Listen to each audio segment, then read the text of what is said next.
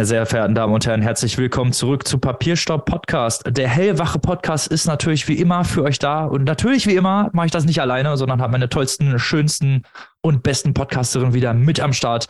Aus dem wunderschönen Saarbrücken dazugeschaltet, Maike. Salü. Und aus dem wunderschönen Hannover auch wieder mit am Start, Annika. Hallihallo. Und natürlich auch mit dabei der Mann aus Münster, Robin. Halli, Hallöchen. Ja, gleich ist es soweit. Ihr wartet schon seit Wochen darauf. Nachher werden wir Benjamin von Stuckrad-Barres neuen Roman Noch wach besprechen. Ein wichtiges Thema in diesem Roman selbstverständlich die Rolle der vierten Gewalt im Staat, die Rolle der Medien in der Demokratie.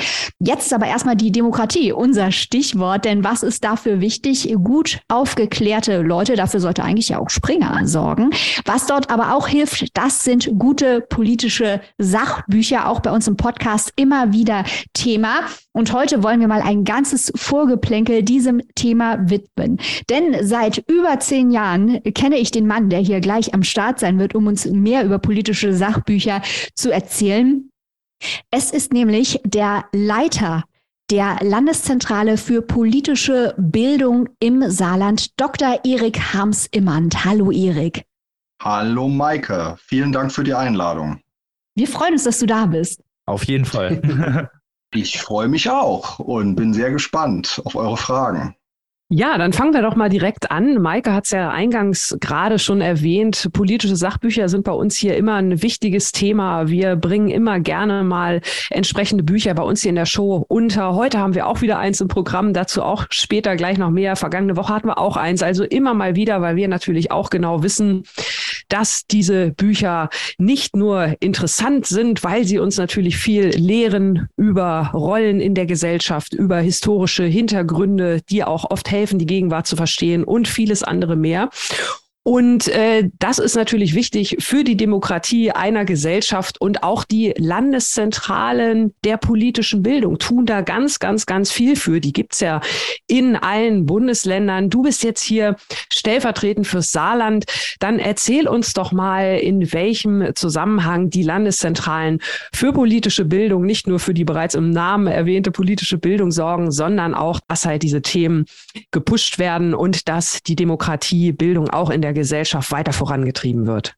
Ja, also du hast es ja eigentlich schon jetzt mit deinen Eingangsstatements schon ziemlich genau auf den Punkt gebracht. Bei unserer Arbeit, äh, also der Arbeit der Zentralen für politische Bildung, geht es um nichts Geringeres als um äh, die Grundlagen unseres gesellschaftlichen Zusammenlebens. Politik, also dass das ganze Leben ist mit Politik verwoben, auch das Privatleben, ne? also beispielsweise auch über die Gesetzgebung.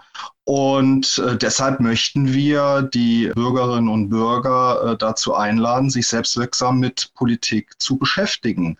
Und ja, wie tun wir das? Also wir tun das, indem wir sie dabei unterstützen, sich kritisch und mündig eine eigene Meinung zu bilden, sich mit ihren Einstellungen, Wünschen, Interessen ins politische und gesellschaftliche Leben einzubringen. Und noch ein ganz weiterer wichtiger, noch viel grundsätzlicher Aspekt ist es halt einfach, äh, dass es darum geht, die freiheitlich-demokratischen Grundwerte unserer pluralistischen Gesellschaft zu stärken, äh, so wie sie in den Menschenrechten oder auch in unserem Grundgesetz äh, verankert sind. In dem Zusammenhang, also wir sind zwar, wir arbeiten als Zentralen inhaltlich unabhängig und überparteilich, aber was diese Dinge betrifft, arbeiten wir nicht neutral, wie es manchmal so immer schön formuliert wird. Hier haben wir ganz klare Leitlinien und Grenzen. Und ja, deshalb geht es auch bei unserer Arbeit auch darum, nicht nur bestimmte Zielgruppen zu erreichen, sondern äh, jetzt wir als saarländische Landeszentrale richten uns mit unserem vielfältigen multimedialen Bildungs- und Informations- und auch Netzwerkangebot an alle Bürgerinnen und Bürger, alle Altersklassen und äh, unsere Angebote nutzen halt auch pädagogische Fachkräfte verschiedenster Disziplinen. Also kurzum, es geht ums große Ganze. Wir sind für alle Menschen da. Das ist immer gut zu hören. Die Landeszentralen für politische Bildung bringen ja auch Buchprogramme heraus. Kannst du uns und unseren ZuhörerInnen mal erklären, wie diese Buchprogramme zusammengestellt werden? Das ist mit Blick auf die kleine saarländische Landeszentrale eine ganz spannende Frage. Denn also wir sind ein vergleichsweise kleines Team. Wir bieten aber kontinuierlich ein Buchprogramm an, das im Schnitt immer so 150 bis 200 Titel umfasst. Und das muss ich jetzt ja euch als Literaturprofis jetzt nicht mehr groß erklären. Ne? Also wenn man äh, jährlich oder regelmäßig so ein umfangreiches Programm zusammenstellt, dann muss man halt noch mehr Bücher äh, sichten und prüfen. Und das kriegen wir natürlich als kleines Team äh, parallel zum üppigen Tagesgeschäft nicht gestemmt, äh, auch wenn wir jetzt alle gerne lesen im Team, aber das schaffen wir nicht. Und hier ist für uns ein ganz großer Vorteil, dass wir mit den anderen Zentralen für politische Bildung eng zusammenarbeiten. Also wir stehen äh, in einem regelmäßigen, intensiven Austausch mit den Kolleginnen und Kollegen wir tauschen uns aber fachlich auch zweimal im Jahr im Rahmen einer großen Fachkonferenz Publikationen aus. Also da werden dann immer wieder ganz viele verschiedene neue Sachbücher, wissenschaftliche äh, Veröffentlichungen, aber auch pädagogische Werke äh, besprochen auf hohem fachlichen Niveau. Und an dieser Stelle nutze ich jetzt auch mal die Gelegenheit, einen Gruß nach Sachsen zu unseren Kolleginnen und Kollegen der dortigen Landeszentrale zu senden, die nämlich seit vielen Jahren, also schon fast Jahrzehnten, diese Fachkonferenz organisieren und koordinieren. Das ist immer viel Arbeit. Aber ich glaube, äh, so wie ihr drauf seid, euch wird es auch auf diesen Fachkonferenzen sehr, sehr gut gefallen, weil dort wirklich man erfährt so viel über das riesige Angebot, was es da auf dem Buchmarkt gibt. Ist wirklich immer eine spannende Sache. Ja, wir erwarten natürlich, dass du uns in Zukunft mal einschmuggelst, Erik. Wir setzen auf dich. Schauen wir mal. Ähm, Also ich habe schon als Schülerin unsere Landeszentrale genutzt. Äh, damals hatte ich einen guten Politiklehrer, der uns darauf hingewiesen hat, dass wir, das ist eine Regelung im Saarland, dorthin gehen können, uns aus diesem Buchprogramm, das es auch online einzusehen gibt, drei Titel aussuchen können und die dort abholen können bei euch. Das habe ich also quasi schon mein ganzes Leben gemacht, habe hier schon eine kleine Bibliothek zusammengestellt aus Titeln der Landeszentrale, die ja wirklich aus aller Welt historische, politische, kulturelle Sachbücher hat zu den unterschiedlichsten Themen, die mich und ja auch unsere HörerInnen äh, betreffen. Das sind ja auch Themen, die wir immer wieder ansprechen, wenn wir über fiktionale Bücher sprechen. Da gilt es ja auch einen gewissen Hintergrund zu haben in Fragen von Geschichte, auch in Fragen von Feminismus. Es ist gut, wenn man mal ein paar theoretische Werke gelesen hat. Jetzt aber aber meine Frage, was sollen denn unsere HörerInnen tun, wenn sie nun planen, mal in ihrem Bundesland die Landeszentrale zu nutzen, sich das Buchprogramm anzuschauen und vielleicht auch ein paar Bücher bei euch abzustauben?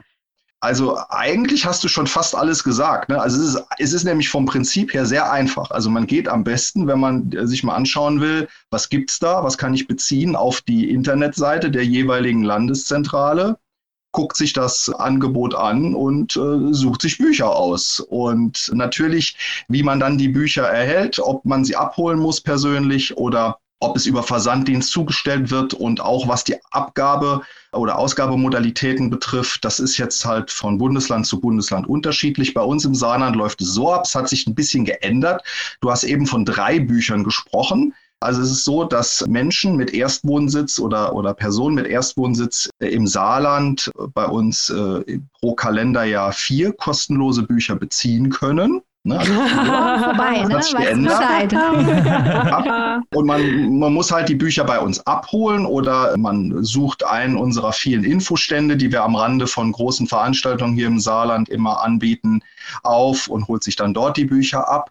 Aber jetzt, jetzt könnte man ja sagen, okay, ne, also bei einem Buchprogramm mit 150 bis 200 Titeln ist es ganz schön gemein, da äh, zu verlangen, dass man sich da dann einfach auf vier beschränken muss. Da muss man einfach auch der Vollständigkeit darauf hinweisen, dass die Bürgerinnen und Bürger ja auch noch die Möglichkeit haben, ergänzend äh, auf das fantastische Angebot unserer Kolleginnen und Kollegen von der Bundeszentrale für politische Bildung zurückzugreifen. Und also wenn man sich da auch die Schriftenreihe anschaut, die ist so vielfältig. Da gibt es auch zu einem Thema so viele tolle, unterschiedliche, auch kontroverse Titel.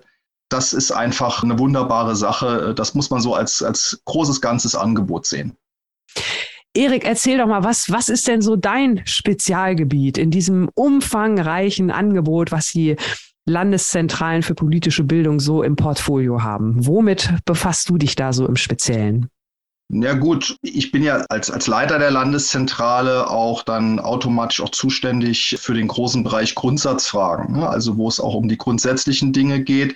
Da spiegelt sich auch so ein bisschen mein persönliches Interesse hinsichtlich des Buchprogramms wieder. Also ich interessiere mich immer sehr stark für Titel, die sich so übergeordneten Fragen oder langfristigen gesellschaftlichen Entwicklungsprozessen widmen also auch aus universalgeschichtlicher Perspektive oder auch aus soziologischer Perspektive. Also die Leute, die wie ich diese Kombination mögen, äh, also ich mag es auch gerne, wenn es schön interdisziplinär ist, nicht so monokausal. Also wer, wer, das mag, der kommt da auch in unserem, bei unserem Buchprogramm auf, auf seine Kosten. Aber jetzt, was, was uns als Landeszentrale so schwerpunktmäßig beschäftigt, und das ist natürlich auch das, was mich immer umtreibt und, und wo ich sehr aktiv bin, das sind natürlich so unsere Schwerpunkte. Jede Landeszentrale hat so ihre regionalspezifischen oder landespolitischen äh, Schwerpunkte. Ähm, zwei Beispiele fürs Saarland. Also wir sind sehr aktiv mit einem umfangreichen Angebot im Bereich der Erinnerungsarbeit zur NS-Zeit. Wir sind aber auch sehr aktiv im Bereich, seit vielen Jahren im Bereich der diskriminierungskritischen äh, Bildungsarbeit. Wir sind seit 2003 schon, haben jetzt also als Landeskoordination da jetzt Jubiläum, die, die Netzwerkstelle im Saarland vom großen äh, Schulnetzwerk Schule ohne Rassismus, Schule mit Courage. Und was jetzt auch das Buchprogramm betrifft, da schauen wir natürlich auch, dass wir hier im Sinne von Schaffung von Synergieeffekten immer auch schauen, dass wir regelmäßig neue Titel haben, passend auch zu diesen Schwerpunkten.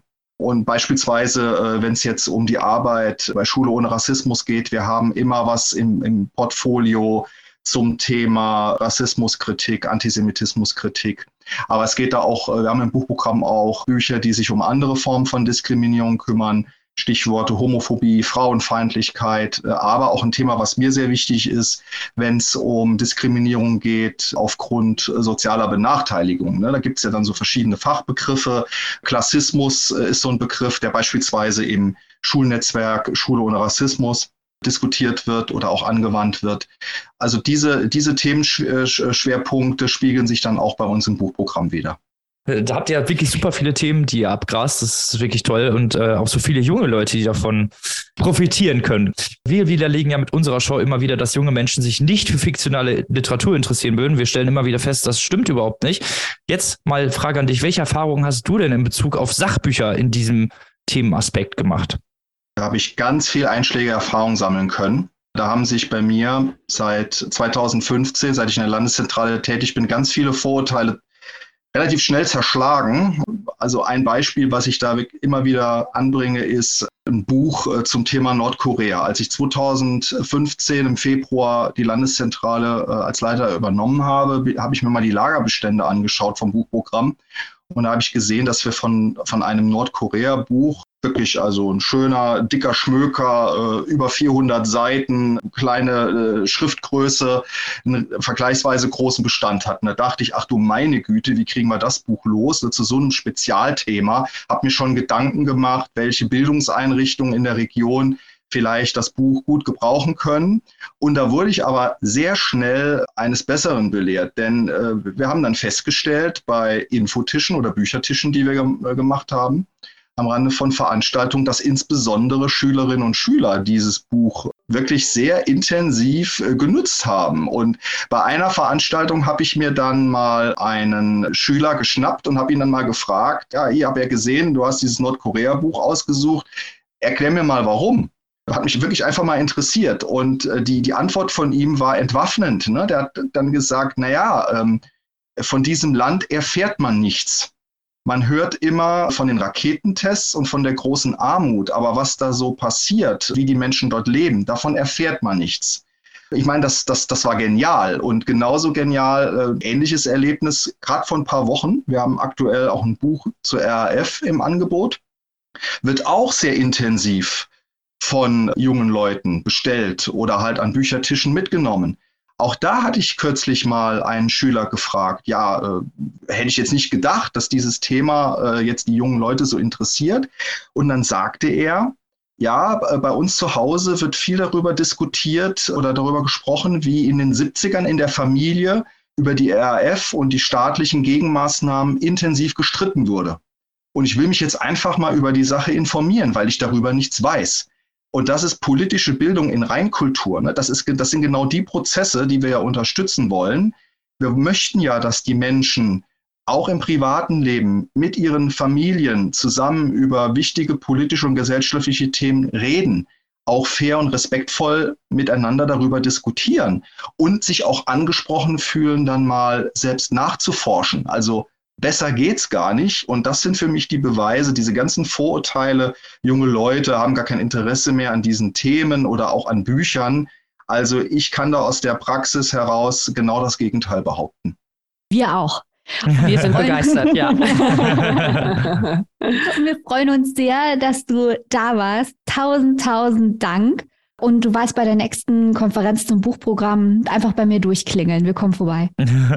Genau, also ich kann ja mal schauen. Also wir können auch immer gute Mitarbeiter gebrauchen. nein, nein, Maike bleibt hier. Maike bleibt hier. Alles klar, Danke euch auch. Vielen Dank für die Einladung. Hat Spaß gemacht mit euch. Danke. Danke. Und mit diesem schönen Interview kommen wir zum Buch der Stunde. In der Medienlandschaft wurde unfassbar viel darüber berichtet. Wir haben auch schon ganz viel darüber gesprochen. Benjamin von Stuttgart-Barres neues Buch noch wach. Genau, und wir haben ja schon vor Wochen darüber spekuliert, was der Ex-Buddy von Matthias Döpfner jetzt plötzlich Böses über Matthias Döpfner zu sagen hat und vor allem warum und warum jetzt. Wir erinnern uns an diese unsägliche Medienkampagne, wo JournalistInnen wie Karin Mioska, Anja Reschke, Linda Zerwakis sich entblödet haben, Werbung zu machen für ein Buch, das sie nicht gelesen haben, von einem Typen, der früher 40.000 Tacken im Monat von Springer überwiesen bekommen hat. Äh, und jetzt auf einmal scheint die Stimmung umzuschlagen. Ja, genau, denn mittlerweile scheint es schon fast so ein bisschen zum guten Ton zu gehören, sich über die Hintergründe dieses Buches zu mokieren, fast schon reflexartig, ohne das Buch gelesen zu haben. Also wir haben ja in der Vergangenheit, Robin hat das auch gerade schon gesagt oder und Maika auch, wir haben ja in den letzten Wochen, kann man glaube ich fast sagen, in fast jedem Vorgeplänkel über diese mediale Spirale im Zusammenhang mit dieser Veröffentlichung berichtet. Und äh, ja, jetzt scheint es also schon wieder eine Spirale weitergegangen zu sein. Auch am Montag haben wir nochmal ein Exclusive ganz speziell zu diesem Thema veröffentlicht. Und ja, es geht immer einen Schritt weiter. Und wir haben uns gedacht, weil das jetzt mittlerweile so an allen Ecken und Enden überall nachzulesen, nachzuhören ist und hier die Männergeschichten und der Boys Club und äh, wer hatte eigentlich mit wem und wieso, weshalb, warum. Wir machen jetzt mal was ganz Verrücktes. Wir schauen jetzt mal auf die Inhalte und rezensieren jetzt einfach mal das Buch. Maike Robin, habt ihr Bock? Du bist ja komplett Auf verrückt, jeden. Danika, du bist total Hör crazy. Wo kommen wir denn da hin? Hier einfach über Bücher reden. Ja, wir haben das Schockierende getan, wir haben das Buch gelesen und jetzt reden wir über die literarische Qualität des Textes. Annika, fass mal bitte zusammen. Genau, wir schauen jetzt mal auf den Roman Noch wach von Benjamin von Stuttgart Barre. Was steht da drin?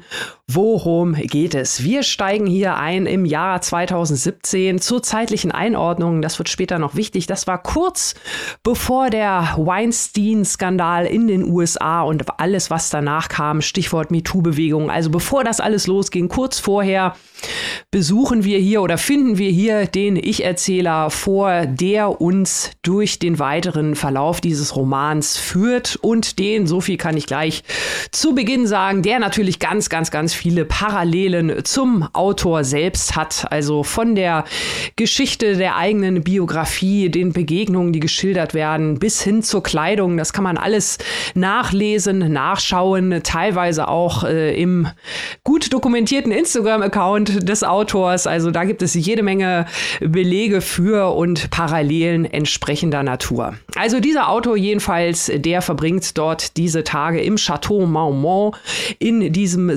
sagenumwobenen, fast schon Hotel in West Hollywood, in dem ja auch schon andere Romane von Benjamin von Stuttgart-Barre gespielt haben. Und er liegt dort am Pool rum, lebt in den Tag hinein, wie viele andere Menschen dieser ja, Scheinwelt, dieser Scheinwelt im Hollywood, in der Hollywood-Atmosphäre nochmal ein bisschen abgekapselter sozusagen.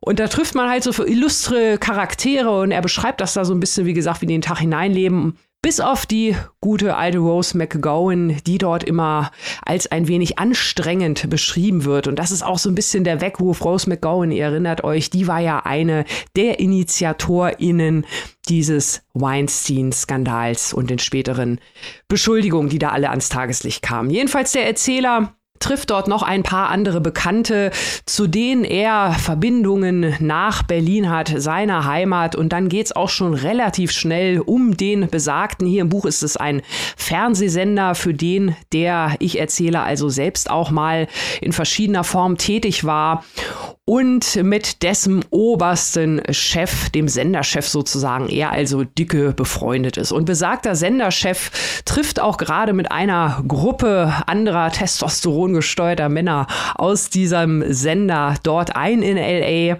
und der Erzähler trifft sich mit seinem Kumpel und wir bekommen also geschildert, was es sich dabei um für eine besondere Beziehung handelt, um eine Beziehung, die seit vielen Jahren besteht und wichtige fundamentale Momente gegenseitig überlebt hat, also von Familiendrama über amoröse Beziehungen bis hin zu medizinischen Eingriffen, wie Brüder wird es hier beschrieben und auch teilweise sehr, sehr überkitschig und überromantisiert. Wir lernen also diesen Freund kennen, der so werden wir es hier natürlich interpretieren, an eben Springer-Chef Matthias Döpfner sehr, sehr stark orientiert ist als einen weltfremden Philanthropen, der also auch da in vielen Beschreibungen dem realen Charakter zumindest ähnelt bei allem, was man so öffentlich wahrnehmen kann.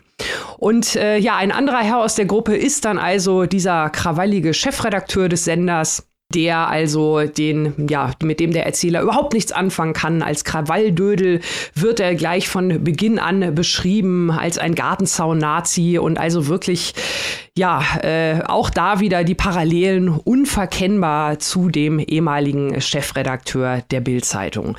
Diese Verknüpfung, dieses Dreieck steht weiterhin im Laufe der Handlung im Mittelpunkt, denn der Erzähler wird also durch seine Verbindung zu diesem Medienhaus und vor allem zu dem obersten Chef und gleichzeitig äh, wissen viele Leute, dass er für dieses Medienhaus mal gearbeitet hat, aber das wohl nicht mehr tun möchte und entsprechend wohl auch äh, ihm keine Karriereabsichten unterstellt werden können.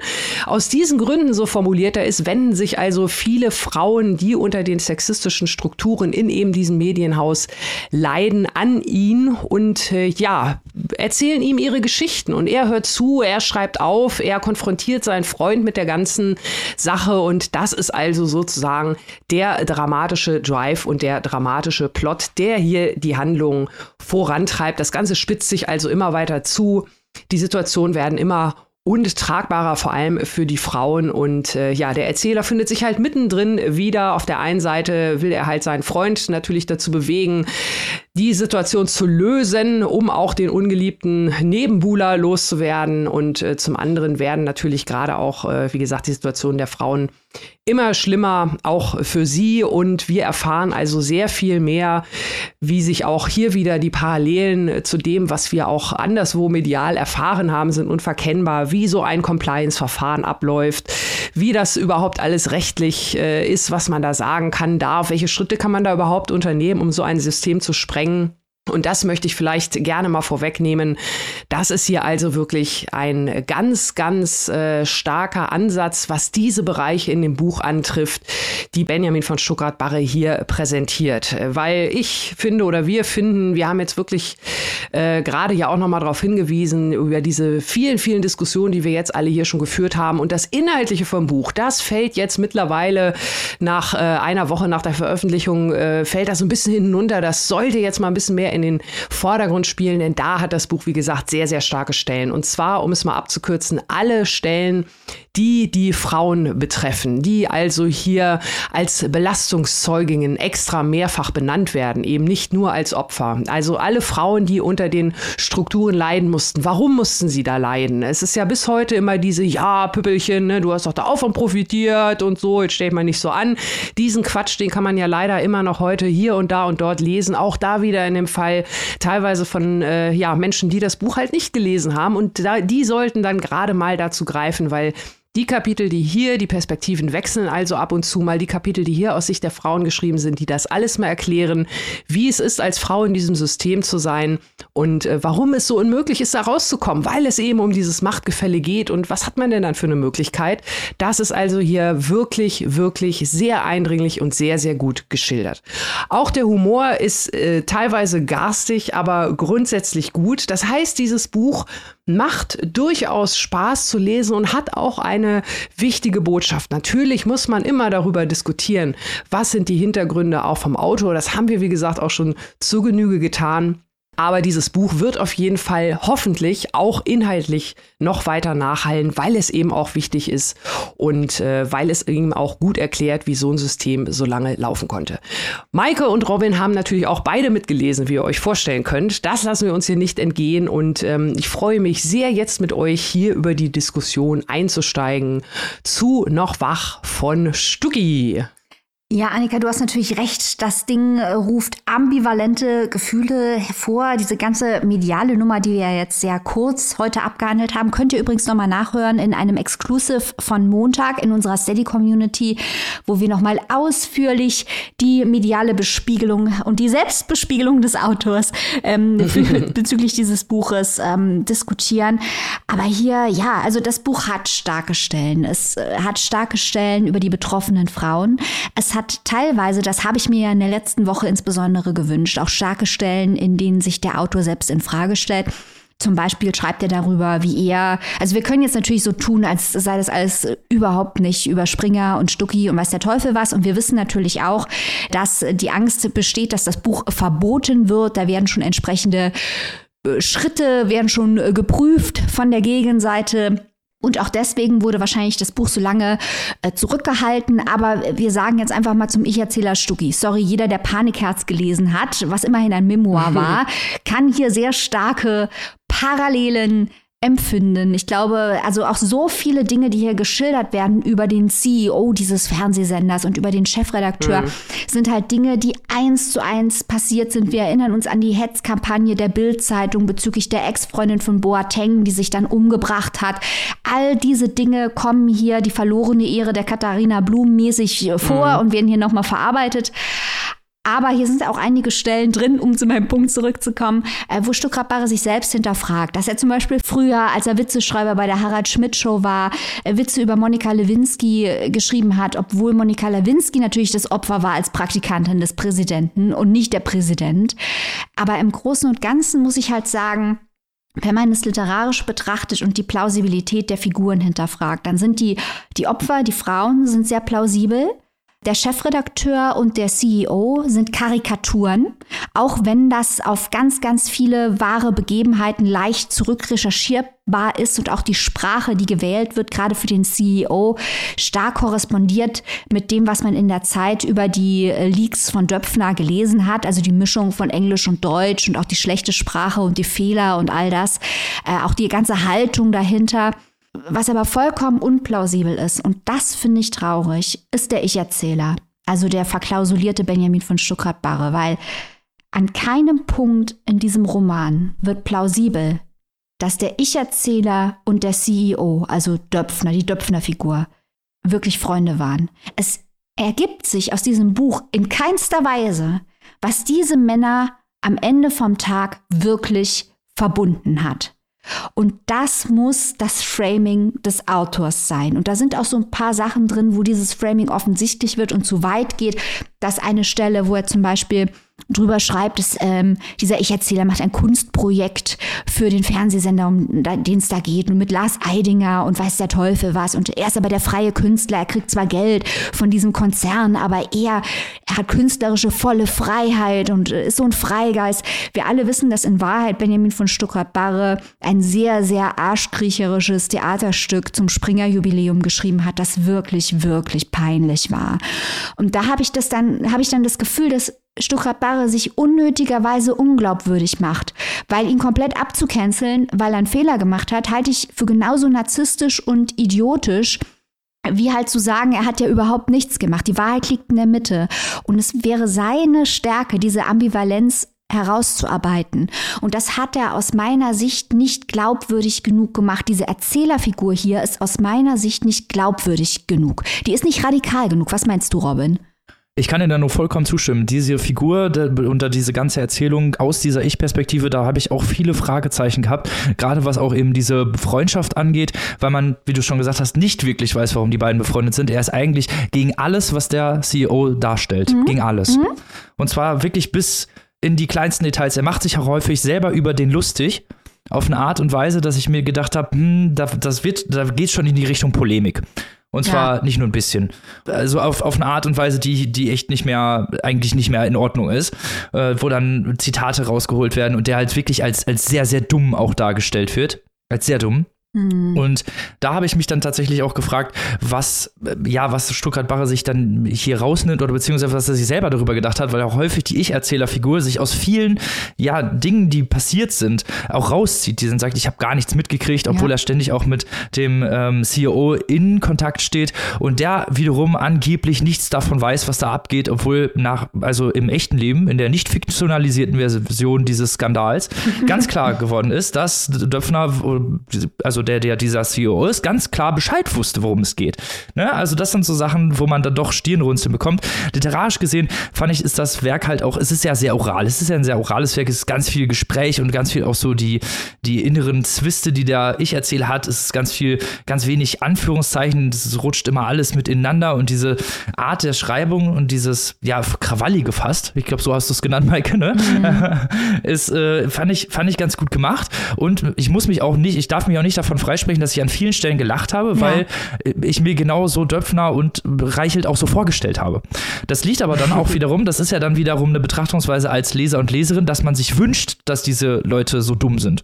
Und das glaube ich aber nicht. Und da fängt es dann wieder an, so ein bisschen, na, ambivalent zu werden, nenne ich es einfach mal. Und ja, Doppelmoral fast schon generell, aber, aber hat mir da, also finde ich, fand ich auch, da muss ich jetzt auch mal zustimmen, hatte das Buch auch äh, wirklich interessante, sehr gute Stellen. Es gibt eine Stelle mit äh, Videokonferenzen, wo die Frauen über ihre, über Situationen sprechen, die sie mit Reichelt hatten, beziehungsweise halt eben mit diesem Chefredakteur hatten und da kommen halt wirklich echt, wirklich üble, strukturelle Sexismus-Themen wirklich gut zum Tragen und die werden, und diese Frauenfiguren sind halt, haben halt auch tatsächlich eine Stimme. Es gab äh, mediale Berichterstattung, die gesagt haben, diese Frauen haben überhaupt keine Stimme, die kommen gar nicht richtig zu Wort, finde ich nicht. Mhm. Ich finde, die kommen, das sind eine der wirklich plausiblen, und das hast du ja auch vorhin schon gesagt, Michael, sehr plausiblen Stimmen, die hier rauskommen. Und das äh, hat mir wirklich sehr gut gefallen. Auch an, an einigen Stellen auch diese Selbsthinterfragung, aber es ist doch ein bisschen zu wenig und ein bisschen zu viel Polemik in meinen Augen. Finde ich, finde ich super spannend. Ich kann euch da zustimmen. Größtenteils, ähm, Robin, ich, ich würde sagen, also ich kann mir durchaus, äh, du sagst, da ist viel überzeichnet. Ich glaube, ich würde die Latte noch ein bisschen höher setzen, äh, gerade was man so teilweise mitbekommen hat. Äh, das ist sicherlich überzeichnet, vielleicht nicht ganz so viel, wie man sich das gerne wünschen würde, ähm, weil was man, was man da teilweise so aus den Häusern mitbekommt, auch von dieser Selbstinszenierung, wie die da miteinander umgehen und so, das ist ja jetzt nicht nur in dem Buch hier, das ist ja auch schon an anderer Stelle mehrfach dokumentiert worden. Und das ist wirklich auch erschreckend. Aber auch da wieder, man muss da wirklich jetzt auch mal drüber sprechen, auch mal die, die äh, Inhalte da reingehen. Und was ich so spannend finde, gerade wenn man so nochmal ähm, überlegt, ja, die eigene Rolle und, und das Reflektieren. Also ich habe mich auch wirklich beim Lesen sehr versucht darauf zu konzentrieren, ab wo quasi so, so die Verschiebung irgendwie stattfindet. Weil wir haben ja zum Beispiel, es hat ja bei der Bildzeitung beziehungsweise bei Springer nicht erst alles mit Julian Reichelt angefangen. Da gab es ja vorher schon den Kai Diekmann. Mhm. Und ähm, da gab es ja auch diesen, wie man sich erzählt. ganz genau, ganz genau, ja. diesen äh, sagenumwobenen, mittlerweile fast schon legendären Nacktbadevorfall mit der Belegschaft dort. Der wird ja hier im Buch auch thematisiert und da tatsächlich noch ganz deutlich mit Klarnamen, mit Bild, mit Kai Diekmann, mit Springer Springer Verlag. Und äh, auch mit dem Freund wird dann später darüber gesprochen, wie der Springer Verlag damit umgeht. Das fand ich auch super spannend, weil ich mich da tatsächlich irgendwie gerade gefragt hat, von, von welcher Ebene wer da jetzt irgendwie was betrachtet. Also das fand ich ähm, relativ facettenreich, äh, das da mal auf so eine, auf so eine ganz abstrakte Ebene irgendwie rauszuholen. Und äh, ja, das scheint mir so der Moment zu sein, wo quasi äh, ja der, der Protagonist irgendwie so ein bisschen abgebogen ist da von dieser ganzen Schiene. Ja, ich finde auch, dass halt die Stellen, wo Stuckrad Barre überzeugend ambivalent und komplex bleibt und sich selbst gegenüber kritisch bleibt, die sind halt stark. Weil man muss halt sagen, die ästhetische Debatte kocht ja auch gerade über, weil da ist äh, viel in Caps Lock geschrieben, auch in Anlehnung mhm. an die Bildzeitung natürlich, diese äh, schreienden Schlagzeilen, auch viele Phrasen und so oder einzelne Wörter, die man eigentlich beim Schreiben nicht verwenden sollte, weil sie abgedroschen sind, werden da in Caps Lock reingesetzt, was natürlich ein ästhetisches Mittel ist. Es ist unheimlich schnell, es ist rasant, es ist mit Musikreferenzen, es ist halt die gute alte Popliteratur, das geht voll auf die Zwölf. Äh, das muss man mögen, so hat Stuckrad schon immer geschrieben. Es ist von der Schreibe her sicher nicht sein bestes Buch, das ist immer noch Panikherz, aber an sich gefällt mir die Ästhetik, auf die Stuckrad immer wieder zurückgreift.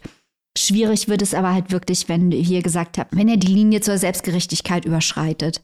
Und ähm, da wird es dann wieder auch schwer von der medialen Selbstinszenierung, die das alles gerade umwirkt äh, und dem Buch zu trennen, weil in dem Buch, wie ihr beide gesagt habt, diese Stellen mit den Frauen, da ist auch eine Konferenz. Döpfner reichelt äh, die weibliche Hauptfigur und Stuckrad Barre am Telefon. Und es kommt da mhm. zu diesem Bruch zwischen den drei Männern. Und es ist wirklich so eine Art verbales Gefecht. Und man wartet drauf, man weiß ja, dass Döpfner am Ende umfällt und sich für Reichelt entscheidet, aber das wird da genau auseinandergelegt, wie das passiert. Und diese Frau wird gedemütigt und sitzt dabei. Das ist derartig stark gemacht. Gleichzeitig sieht man halt, wie im Rahmen äh, der medialen Vermarktung des Buches Benjamin von Stuckrad-Barre sich mit einem absoluten Narzissmus selbst inszeniert. Und da habe ich auch das Gefühl, dass der sich irgendwie gerade ins Bein hackt. Weil eigentlich sollten wir über diese Szenen reden, über diese Szenen, wo er Frauen gut schreibt. Und er sollte nicht, wir sollten nicht darüber reden, wie er versucht, das in ein absolutes Marketing-Overkill-Kommando für sich selbst am Ende des Tages zu verwandeln und versucht, die Vergangenheit so zu framen, als hätte er nicht mitgespielt, jahrelang massiv. Also das sind so viele Gegensätzlichkeiten, die auch in mir mhm. arbeiten bei der Beurteilung mhm. dieses Buches. Ja, ich würde gerade gerade zum ästhetischen äh, noch hinzufügen und auch da, äh, das ist auch noch mal meine kleine Schleife Am Ambivalenz. Also das müssen wir auch dringend erwähnen, äh, dass der Roman teilweise natürlich auch wirklich an an die Grenze zum Kitsch überschreitet. Ne? Also gerade wenn diese Freundschaft äh, illustriert wird, das ist so überromantisiert, mhm. teilweise schon fast verstörend. Schokolade verschmiertes Hotelbett möchte ich hier nur mal so kurz droppen. Also äh, ne, mehr mehr muss man dann eigentlich auch nicht darüber wissen. Aber auch da wieder, ne, das ist alles tatsächlich teilweise wirklich auch äh, so cringig, dass auch da wieder die Sachen die Passagen, die starken Passagen von den Frauen umso stärker glänzen. Und auch diese Passagen, um die nochmal zu loben, die ja unterstreichen für mich auch nochmal so ein bisschen die Frage, wie hoch ist denn nun dieses Realitätslevel? Weil so wie die erzählt sind, diese ganzen Beweggründe, auch diese Geschichten, das äh, ja, merkt man diesen Geschichten an, dass sie halt echt sind, dass diese Frauen sich offenbart haben und so. Und das macht es halt wirklich wichtig. Und genau wie Maike sagt, darüber, da sollten wir jetzt auch mal weitaus deutlicher, ja, das Augenmerk drauflegen und ich, das muss ja auch im Sinne des Autors sein. Also, ja, aber Annika, das ist ja genau ja. der Punkt. Dieses schlechte Schreiben der Freundschaft, das ist ja, was ich eingangs meinte. Das, damit gräbt er sich ja selbst das Wasser ab, weil diese Freundschaft so nicht gewesen sein kann, weil so wie es da geschrieben ist, es 100%ig nicht plausibel ist. Diese, der, ja. wie Robin sagte, er macht sich die ganze Zeit lustig über diesen CEO, der hält ihn eigentlich für eine Pfeife. Der CEO benimmt sich die ganze Zeit wie ein Trottel oder wie ein Arschloch. Gleichzeitig hören wir, wir sind aber Freunde und liegen uns im Hotelbett in den Armen und essen Schokolade, wo man sich dann denkt, nee, also das, das ist einfach bizarr. Es macht überhaupt keinen Sinn. Hier fehlt irgendwo ein extrem entscheidender Baustein. Und mhm. wir können alle nur spekulieren, aber hier ist nirgendwo davon die Rede, dass man zum Beispiel sich zur Macht hingezogen fühlt, dass man im, im Auge der Macht sein will, dass man mitspielen will, dass man an diesen Tischen stehen will. Wenn sowas drinstehen würde, wäre das alles gleich viel plausibler. Aber wenn man halt versucht zu sagen, ja, ich war ja nur ein Freigeist und habe gerne Schokolade mit dem CEO gegessen, obwohl er ja ein Trottel war, dann denkt man halt bei dem Buch, ja, Entschuldigung, aber das kann, das ist doch vollkommener Blödsinn. Und dadurch gräbt sich halt dieses Buch massiv das Wasser selbst ab. Und mhm. was Robin noch angesprochen hat, was ich ganz wichtig finde, ist, auch ich lache, wenn es gemeine Sprüche über Julian Reichel gibt. Aber ich glaube, wir alle müssen im Sinne der Selbstreflexion auch einräumen, dass vieles, was uns an dem Buch gefällt, was mit viel Panache da reingeschrieben ist und als Karikatur, dass wir deswegen drüber lachen, weil wir gerne uns überlegen fühlen wollen gegen diese Menschen, die so viel Macht haben und aus unserer Sicht zu Unrecht. Das spielt aber auch weniger auf den Intellekt als auch in vielen Stellen auf unsere eigenen niedersten Instinkte an und hat damit eine gewisse Parallele zur Bildzeitung. Also diese Funktionsebene gibt es in dem Buch an manchen Stellen auch und auch das ist ein gefährliches Spiel, auch wenn, wie gesagt, ich auch gelacht habe. Also wir, wir, lachen über die Kriegstraumata von Julian Reichelt in dem Buch, um das nur mal zu ergänzen. Das ist so. Mhm. Mhm. Und da gibt es auch ganz viele Szenen, die ja teilweise auch darauf anspielen, auf diese Kriegstraumata und die halt auch wieder verhohnepiepeln und so. Ne? Also da gibt es halt wirklich viele mhm. Sachen, die sehr, sehr ambivalent sind. Zumal ähm, wir ja eigentlich, darum sollte es ja gehen, ne? bei dieser Besprechung des Buches oder generell halt, wenn man über dieses Buch spricht oder was dieses Buch überhaupt anstoßen wollte, war die Diskussion über strukturellen Sexismus. Darum geht es ja eigentlich. Es geht ja um Machtmissbrauch. Machtmissbrauch in voller Gänze und genau das macht das Buch ja teilweise auch, aber leider halt nicht in allen Stellen. Es ist halt an vielen Stellen zu karikaturhaft, zu drüber gewischt sozusagen, auch gerade wenn man halt eben, und das, es gibt keine andere, also man kann das natürlich lesen ohne diese ganzen Schlüsselelemente und die ganzen re realen Begebenheiten mit in diese Besprechung reinzuziehen, aber das geht gar nicht. Also eigentlich kann man das nicht wirklich machen, weil wenn man darüber weiß, dann muss man halt auch eben über von Stuttgart Barres Rolle eben darüber sprechen. Und das geht ja gar nicht anders, ohne dass man das Ganze eben in, im Gesamtkontext sieht. Und genau da bin ich auf eurer Seite, dass es da viele Ungereimtheiten gibt. Es gibt viele Ungereimtheiten, wodurch man das Buch nicht so li liest wahrscheinlich, wie man es eigentlich lesen müsste oder beziehungsweise nicht die Diskussion an geheizt werden, die eigentlich angeheizt werden sollten, weil aktuell wird eigentlich nur über Stuttgart, Stuttgart Barres Rolle gesprochen, über alle rudern jetzt zurück. Es gibt Stress überall, äh, die Kommentarspalten sind voll davon, dass was Stuttgart Barre gemacht hat äh, oder wie er damit verstrickt war und nicht eigentlich darüber, wie, wie machtmissbräuchlich eben dieses ganze System ist. Und an diesem Effekt, den du beschreibst, Robin, ist Stuttgart Barre selber schuld. Und es sind genau. auch all die Leute schuld, die sich zur Marionette dieser Werbekampagne gemacht haben. Also ich glaube, dieses Buch wird uns noch lange beschäftigen, beziehungsweise ja. die Auswüchse dieses Buches, die Kreise, die dieses Buch noch zieht, und das haben wir auch schon im Exclusive gesagt, sind wir, glaube ich, gespannt, welche Kreise das noch sein werden. Mhm.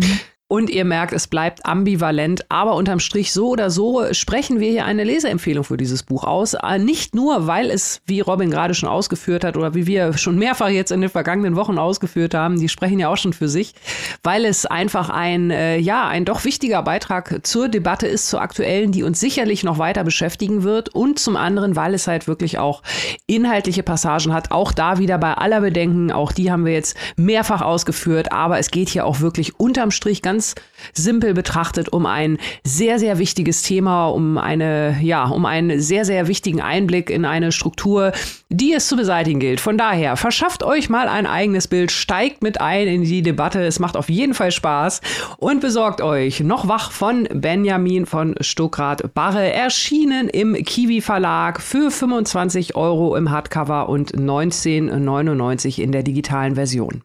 Damit kommen wir zum zweiten Roman dieser Folge. Und zu einem Autor, der tatsächlich auch einen Cameo-Auftritt in Benjamin von Stuckrad-Barres Buch hat. Und zwar ist das David Schalko und der neue Roman von David Schalko, Was der Tag bringt. Ja, ein Buch über Identität, um es mal ganz locker zu sagen.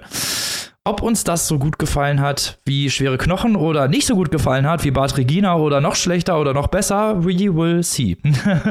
Erstmal zu David Schalko selbst. Der ist 1973 in Niederösterreich geboren, ein österreichischer Regisseur, Autor und Entwickler von Fernsehsendungen.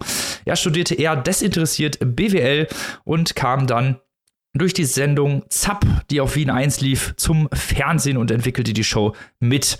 Danach wurde er freier Werbetexter und Regisseur. Er hat zwischendurch als Sexkolumnist bei einer Frauenzeitschrift gearbeitet. Er inszeniert bis heute verschiedene Theaterstücke und Sendungen und wurde dafür mehrfach ausgezeichnet sein Roman Weiße Nacht über den Rechtsruck in Österreich. Und das war ein kleines Ding in seiner Biografie, was mein Augenmerk erregt hat.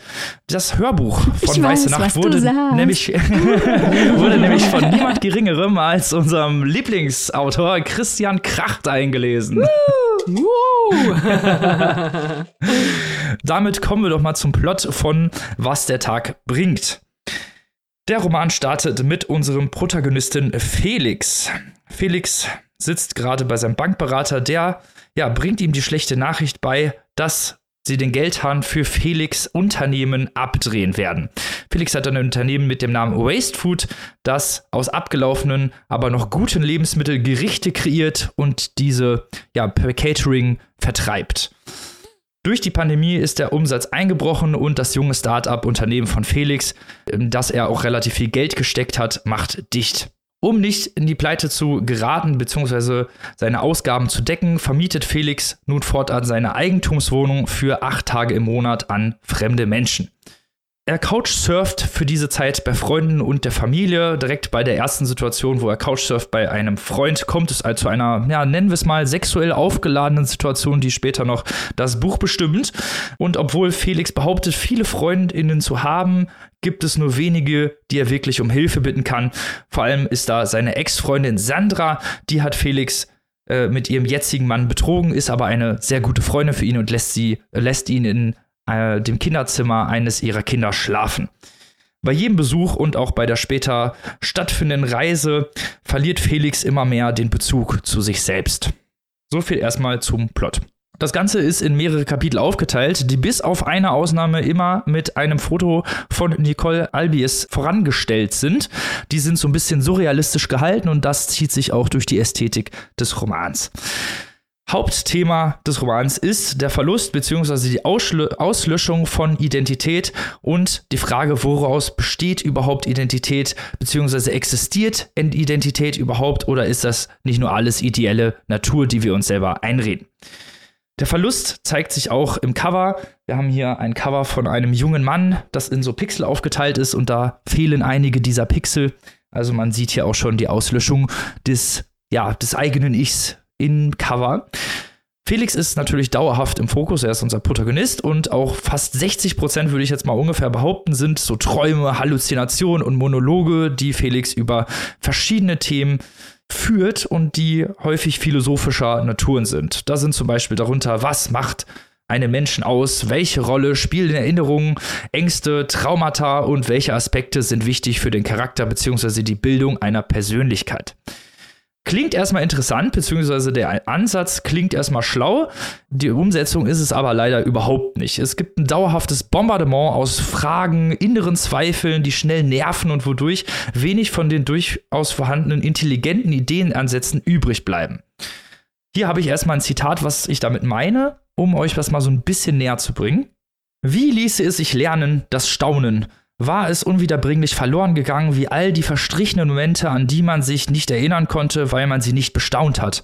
Brachte das Staunen die Botenstoffe in Bewegung, beauftragte es die Agenten der Abteilung Erinnerung, von denen jeder einen Satz zugewiesen bekam, den er laut vor sich her sagen musste, damit er nicht vergessen wurde. Ja, so ungefähr geht das die ganze Zeit. Und dieses surrealistische, ästhetische Element, was ich vorhin angesprochen habe, ich habe ja vorhin gesagt, es sind immer Fotos an den Kapitelanfängen. Es gibt eine einzige Ausnahme und das ist nämlich das erste Foto, was ganz vorne im Roman steht. Das zeigt nämlich den surrealistischen Maler Marcel Duchamp beim Schachspiel mit einer unbekannten nackten Frau. Duchamp gilt als Wegbereiter des Dadaismus und des Surrealismus. Und auch diese Figur, beziehungsweise verschiedene andere Figuren tauchen auch immer wieder in Felix Kopf auf, die mit ihm so, ja, diskutieren und verschiedene Fragen stellen, wodurch sich Felix auch immer wieder selber hinterfragt.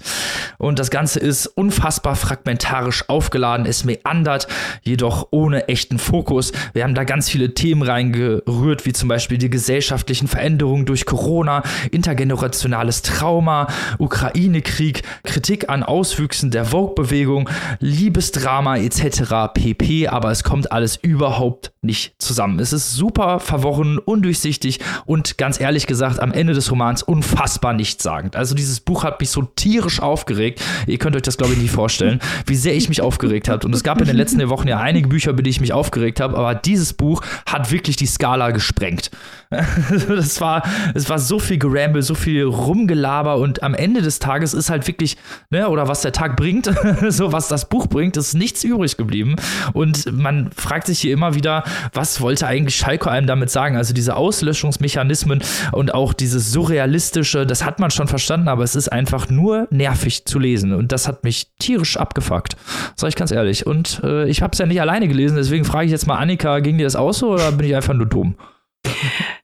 Äh, nee, ich muss leider sagen, mir ging es tatsächlich ganz genau so. Ich will gar nicht, ich will gar nicht lange drum rumreden. Es tut mir auch echt natürlich in der Seele weh, äh, dass wir jetzt beide hier so ein, so ein äh, Flop-Erlebnis haben. Aber ja, was soll ich sagen? Ne? Man, man kann ja jetzt nicht drum rumreden. Ähm, vielleicht, bevor ich das mal kurz begründe, aus meiner Sicht ähm, eine kleine Ergänzung, um hier auch mal was inhaltlich Substanzielles noch zu dem Buch beizutragen.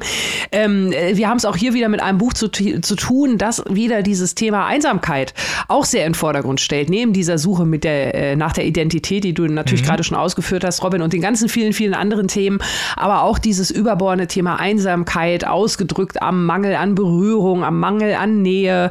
Ähm, jetzt hier bei der Hauptfigur Felix natürlich durch die Freunde, die eigentlich fast alle nur virtuell sind und sich gegenseitig nur ihr neues Auto, Haus, äh, Mittagessen zeigen, so nach dem Motto. Also das spielt da auch mit drin in diesem riesengroßen Potpourri, das Robin gerade eben schon zusammengefasst hat. Sprachlich konnte mich das auch nicht überzeugen. Da hast du auch schon ein schönes Beispiel für gegeben, gerade was du vorgelesen hast. Ich fand dann auch so Formulierungen wie, er wünschte, sein Inneres wäre wie eine Pflanze ohne Bewusstsein, im Gegensatz zu den vielen Pflanzen mit Bewusstsein oder was. Äh, also äh, da, da stelle ich mir schon irgendwie gleich 100.000 Fragen. Und ähm, ja, ansonsten, ich habe wirklich auch beim Lesen, genau aus den Gründen, die du auch geschildert hast, auch wirklich eine gewisse Aggression bei mir festgestellt. Also ich muss auch leider sagen, dieses Buch hat mich auch echt irgendwie genervt. Und weil ich jetzt gar nicht mehr so sehr viel darauf äh, und auf den armen David Schalko einprügeln will, ähm, möchte ich stattdessen sagen, äh, Thema Einsamkeit, wie gesagt, wenn ihr dazu mal was lesen wollt, wir hatten neulich Victor Justin, ganz toll mit der Tanzende. Wenn ihr David Schalko äh, lesen wollt, dann lest Schwere Knochen, da schwärmt Maike sehr von, das soll sehr, sehr, sehr gut sein. Liebt ähm, es auch. Dieser, Genau, genau. Äh, Robin und Maike beide. Dieser ganze Plot, der hier ja im, im Mittelpunkt steht, auch laut Klappentext. Wir haben es ja hier nur zur Erinnerung mit einem, ja, mit dem sozialen Abstieg eines Menschen zu tun, der eigentlich seinen, seinen Lebenstraum oder, oder sein, äh, ja, seine Vision zum Beruf gemacht hat und die dann aber jetzt nicht mehr ausüben kann und deswegen halt die soziale Leiter hinuntersteigt, inklusive Couchsurfing bei Freunden. Wenn ihr an sowas Interesse habt, dann lest um Gottes Willen Virginie Despont mit der Subutex-Trilogie Dort ist genau diese Geschichte wunderbar und ganz, ganz, ganz toll erzählt. Ähm, ja, und ansonsten kann ich auch nur sagen, diese ganze Thema Bild und, und Kunstbetrachtung, das haben wir bei äh, Nickel Spitzweg ganz toll gelesen und Surreal Sion. Da gibt es viele tolle andere Beispiele. Tatsächlich alles lieber lesen als dieses Buch. Und dabei möchte ich es eigentlich auch belassen, weil das tut mir leid, David Scheiko. Das war für mich persönlich war das leider gar nichts. Darf ich eine Zwischenfrage stellen? Ja, sicher. Ähm, ich habe jetzt noch nicht ganz verstanden. Ähm, hat euch das Buch eigentlich gefallen? Entschuldigung. Oh Mann. ja, es war war wirklich nix. Also da die, von den ganzen interessanten Ideensätzen und ich meine so auslöschende Identität, was alles eigentlich dazugehört und was ja auch der Protagonist Felix nach und nach alles verliert. Erst seine Arbeit, erst seine Freunde und dann seine Wohnung etc. pp. So, ne? Ihr habt es ja gerade mitgekriegt. Da gibt es noch ein paar andere Verwicklungen, kann ich jetzt aus Spoilergründen nicht richtig drauf eingehen. Aber der Ideenansatz an sich wäre ja gut gewesen, aber dieses wannabe surrealistisch-ästhetische Konzept hat leider absolut nicht funktioniert, weil man da dafür eben, wenn man so Realismus macht, muss das halt eben so sein, dass der Leser oder die Leserin halt auch mitgehen kann und dann Themen auch verarbeitet, verarbeitet werden, nicht angesprochen. Und das wird hier leider nicht gemacht, weil einfach nur irgendwie mal so ein bisschen Ukraine-Krieg reindrehen und mal so ein bisschen Einsamkeit reindrehen und mal so ein bisschen Corona-Gesellschaft reindrehen. Ich weiß ja nicht. Also der Verlag betitelt selber halt auch äh, als ja als ein Abriss auf die Gesellschaft, auf die Post-Corona-Gesellschaft. So sehe ich es auch überhaupt überhaupt nicht. Das spielt nur am nee. Anfang eigentlich ein Thema ja. oder eine Rolle und im Ende wird das eigentlich nicht wirklich umgesetzt. Und dann hat, besteht das Buch halt eben aus ganz, ganz vielen so, ja, nennen wir es mal wannabe philosophischen Anmerkungen und das finde ich halt echt scheiße, weil wenn Philosophie, ich habe das studiert, ich finde das sehr interessant, aber nicht so, weil das wird nicht wirklich besprochen, weißt du, da wird, werden nur Sachen angesprochen, da wird dann rumgerambelt und zwar auf äh, extremstem Niveau, ohne dass da wirklich was bei rauskommt. Und ich weiß, ich habe jetzt schon genug auf das Buch eingebrüht, ich bin aber echt sauer, weil mich das wirklich genervt hat. Wenn man sowas Philosophisches lesen möchte oder man möchte mal wirklich richtig gute philosophische Gespräche lesen, dann würde ich halt mal sagen, greift mal zu Comic McCarthy hieß Stella Maris. Da haben wir eine ziemlich krasse Rezension drüber gemacht und haben uns auch sehr gefreut über das Buch, weil das ist wirklich interessant, was philosophische Aspekte angeht. Und wenn ihr Surrealismus geil findet und dann auch noch Horror, dann habe ich auch noch eine Empfehlung für euch. Und zwar das Haus, House of Leaves von Maxi Danielewski. So geil gemacht. Und da funktioniert Surrealismus nicht nur ästhetisch geschrieben, sondern tatsächlich auch in der Textform im Buch. Aber hier bei David Schalko muss ich echt sagen, also das war nix. Sorry. Eigentlich nicht ja. sorry, sag ich ganz ehrlich. Eigentlich hüllen, nicht wir sorry. Den, hüllen wir den Mantel des Schweigens darüber. Ja, ist besser. Aber vielleicht äh, möchte sich, falls jemand jetzt doch noch sagt, äh, das, das muss ich mir jetzt trotzdem mal geben, ähm, wo kann man das denn dann doch, doch noch tun im Zweifelsfall? Na klar, die Leute sollen sich ja immer selber ein Bild machen. Genau. Was der Tag bringt von David Schalko ist erschienen bei unseren guten Freunden von Kiepenheuer und Witsch. 300 Seiten im Hardcover für 24 Euro und in der digitalen keimfreien Edition für 19,99 Euro erhältlich. Damit kommen wir zum bereits im Vorgeplänkel angesprochenen Sachbuch. Ja, wir reden jetzt mal zur Abwechslung über ein granatenmäßig gutes Buch. Uh. Ja, nämlich über das Sachbuch. Wer hätte das gedacht, dass ich das noch erleben darf? ja, ja, ja. Auch äh, die Grüße gehen noch mal raus an Erik von Anfang der Sendung. Wir reden jetzt natürlich nämlich auch noch über ein politisches Sachbuch. Und zwar Kaste, die Ursprünge unseres Unbehagens von Isabel Wilkerson. Isabel Wilkerson war die erste afroamerikanische Frau, die mit einem Pulitzer-Preis in Journalismus ausgezeichnet wurde. Der Pulitzer-Preis wird seit 1917 verliehen. Wann hat äh, Frau Wilkerson ihn wohl bekommen? Wahrscheinlich irgendwie letztes oder vorletztes Jahr. also, auch 2022. Ja, also ganz, ganz so schlimm war es jetzt nicht. Es war 1994, aber peinlich genug. Ah. Ne? Peinlich ja, ja, ja. genug. ähm, die Sachbücher von Frau Wilkerson finden allergrößten Anklang in den USA und zwar mit Recht. In Kaste schreibt sie über die Strukturierung von Gesellschaften als Kastensystem. Und damit meint sie eben nicht nur Indien, also kein Buch rein über Indien, sondern als Kaste bezeichnet sie die Struktur der Gesellschaft, die Grammatik der Gesellschaft, äh, die dazu dient, bestimmte Herrschaftsverhältnisse und Partizipationsverhältnisse aufrechtzuerhalten. Also Dinge wie Race oder Gender oder Religion sind nur Funktionen der Kaste. Die Kaste sind die Struktur, in die die Menschen eingeteilt werden. Und diese unterschiedlichen Unterdrückungsargumente, die werden eben so ausgewählt, dass sie den Status quo der Kaste garantieren, dass also am Ende die Mächtigen weiter an der Macht bleiben durch durch diese Kastenstruktur. Das klingt jetzt erstmal kompliziert, ist es aber überhaupt nicht, denn Wilkerson fragt einfach immer nach den Absichten, die die verschiedenen Argumente verfolgen, um die Kaste aufrechtzuerhalten. Und dann wird auf einmal diese Grammatik sehr durchschaubar für uns alle richtig spannend und interessant wird dieses Buch, weil eben dieser theoretische Unterbau, den ich gerade besprochen habe, mit unzähligen Geschichten aus der Geschichte, also historischen Begebenheiten, äh, persönlichen Erlebnissen von Isabel Wilkerson äh, und Studien und so weiter hinterlegt werden. Und sie hat ihren Pulitzerpreis auch nicht umsonst bekommen. Diese Frau kann unglaublich mitreißend schreiben. Also das ganze Ding ist wirklich ein erzählendes Sachbuch, das was wir in der letzten Folge beim Sachbuch bemängelt haben, dass es uns zu trocken war, teilweise die Patriarchen. Das ist hier gar nicht der Fall. Das ist unfassbar mitreißend, weil eben diese Argumente immer mit zahlreichen Beispielen, die als kleine Geschichten eingearbeitet sind, hinterlegt werden so dass man sie auch sehr, sehr leicht verstehen kann, und zwar intellektuell, aber auch emotional. Äh, wo kommen diese Beispiele her? Wilkerson hat sich drei Gesellschaften ausgesucht, die nach dem Kastensystem organisiert sind. Offensichtlich ist natürlich Indien dabei. Die anderen beiden sind aber das Dritte Reich und die USA. Die USA ist natürlich quasi ihr Hauptbeispiel, weil sie eine afroamerikanische Frau in den USA ist und der Rassismus ein strukturierendes Element des Kastensystems ist. Und sie hat acht Säulen identifiziert, auf dem dieses Kastensystem ruht. Die kann ich jetzt mal kurz euch vortragen. Da könnt ihr euch nämlich auch direkt vorstellen, was sie meint. Die erste Säule ist zum Beispiel der göttliche Wille und die Naturgesetze.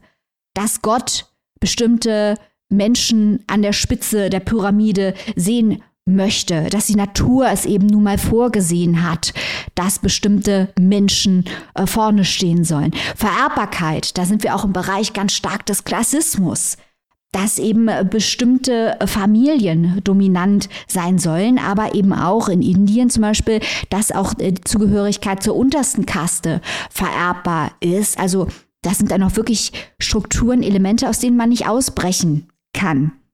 Endogamie ist ein interessantes Beispiel. Endogamie bedeutet, dass man nicht außerhalb seiner eigenen sozialen Schicht heiraten darf. Da hatten wir auch schon mal ein spannendes Buch zu. Ihr erinnert euch vielleicht als Beispiel an Trevor Noahs Born a Crime. Äh, der südafrikanische Komiker Trevor Noah wurde während der Apartheid geboren. Sein Vater ist Schweizer, seine Mutter Südafrikanerin. Und als er geboren wurde, war seine Existenz ein Verbrechen, weil es nicht erlaubt war, äh, Kinder zu haben, äh, die interracial sind. Das ist Endogamie in der Fachsprache.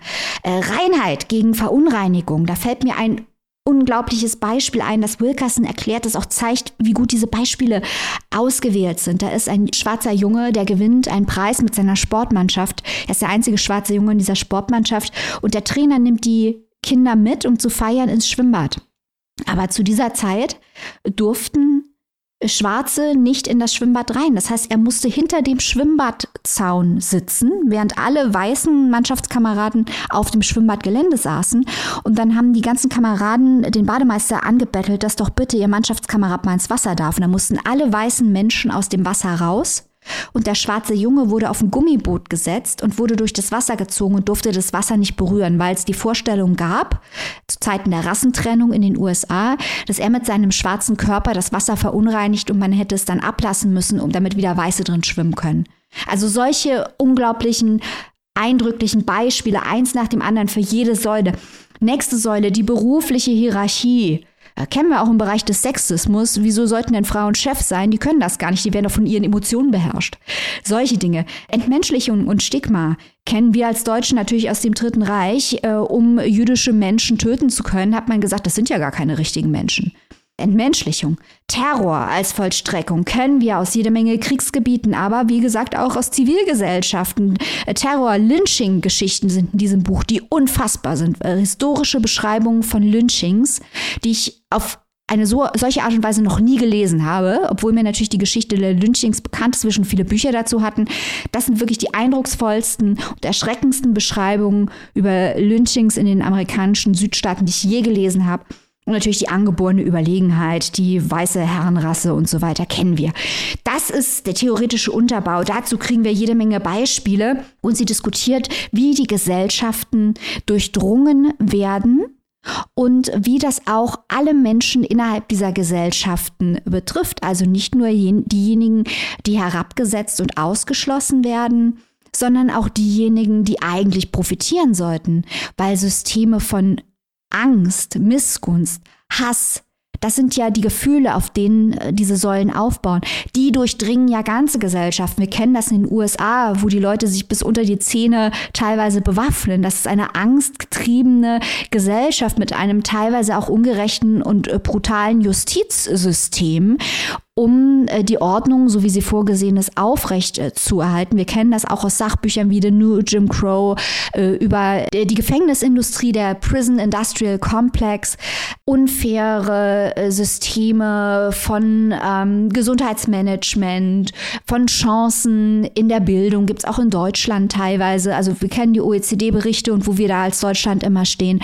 Das sind alles Folgen des Kassensystems und Wilkerson sagt zum Beispiel auch, dass die schlechte Reaktion der USA, die unzureichende Reaktion der USA auf Covid auch eine Auswirkung des Kassensystems ist, weil eben so viele Menschen äh, vom Gesundheitssystem ausgeschlossen sind und das natürlich am Ende dazu beiträgt, dass äh, das ganze, dass die ganze Gesellschaft im Nachteil ist. Das ist also, wie jetzt glaube ich schon rausgekommen ist, ein phänomenal geschriebener Text, der die schlimmsten menschlichen Impulse mit der Struktur von Gesellschaften in Zusammenhang bringt und zeigt, wie die sich gegenseitig beeinflussen und wie diese Dynamiken am Ende vom Tag auch zum Kollaps sozialer Strukturen führen. Also großartiger, großartiger Journalismus. Isabel Wilkerson Kaste. Ah, ich muss sagen, das hört sich wirklich, wirklich, wirklich super an, Maike. Nicht nur, dass ich mich natürlich ganz besonders freue, dass wir jetzt hier auch in den vergangenen Wochen wieder verstärkt Sachbücher dabei haben, sondern ähm, weil es auch wirklich als äh, ja wie so ein wie so ein wichtiges Grundlagenwerk in Anführungszeichen äh, klingt. Das kam ja jetzt gerade auch äh, sehr gut raus bei dir, wie viele ja interdisziplinäre Bereiche kann man fast schon sagen, das ja betrifft, weil natürlich im ersten Moment Titelkaste, hm, ja okay Indien, was was habe ich damit zu tun, ähm, mag vielleicht der erste Gedanke sein. Deswegen freut es mich außerordentlich, dass wir dieses Buch hier mal vorstellen können. Und du hast ja auch schon an der einen oder anderen Stelle den Vergleich mit äh, die Patriarchen beziehungsweise sexistischen Systemen äh, bezogen. Und da kann man sicherlich auch von, von anderen Säulen noch ganz andere Parallelen ziehen. Und äh, deswegen freut es mich sehr, dass wir dieses Buch hier in der Sendung haben. Und ähm, ich sehr traurig bin, dass ich eigentlich eine gute Tat tun wollte, indem ich den David Schalko eine zweite Chance gebe. Ja, hinterher ist man immer schlauer. Ähm, dann doch lieber Kasse. Ja, Annika, also mir hat es wirklich gut gefallen, wie ein, ein theoretisches Grundlagenwerk zur Funktion unterschiedlicher Stigmatisierungserfahrungen geschaffen mhm. wird und wie eben auch hinten darauf hingewiesen wird, dass es zum gesellschaftlichen Kollaps führt und wie diese Dynamiken der Trennung auch dazu führen, dass Gesellschaften nur noch auf Angst basieren, weil der soziale Zusammenhalt flöten geht. Also wir sprachen eben über Endogamie. Warum hat man denn verboten, dass Menschen unterschiedliche Hautfarben heiraten und Kinder haben? Ja, damit die sich nicht solidarisieren. Da sind wir wieder mhm. bei dem, bei dem alten Thema cui bono.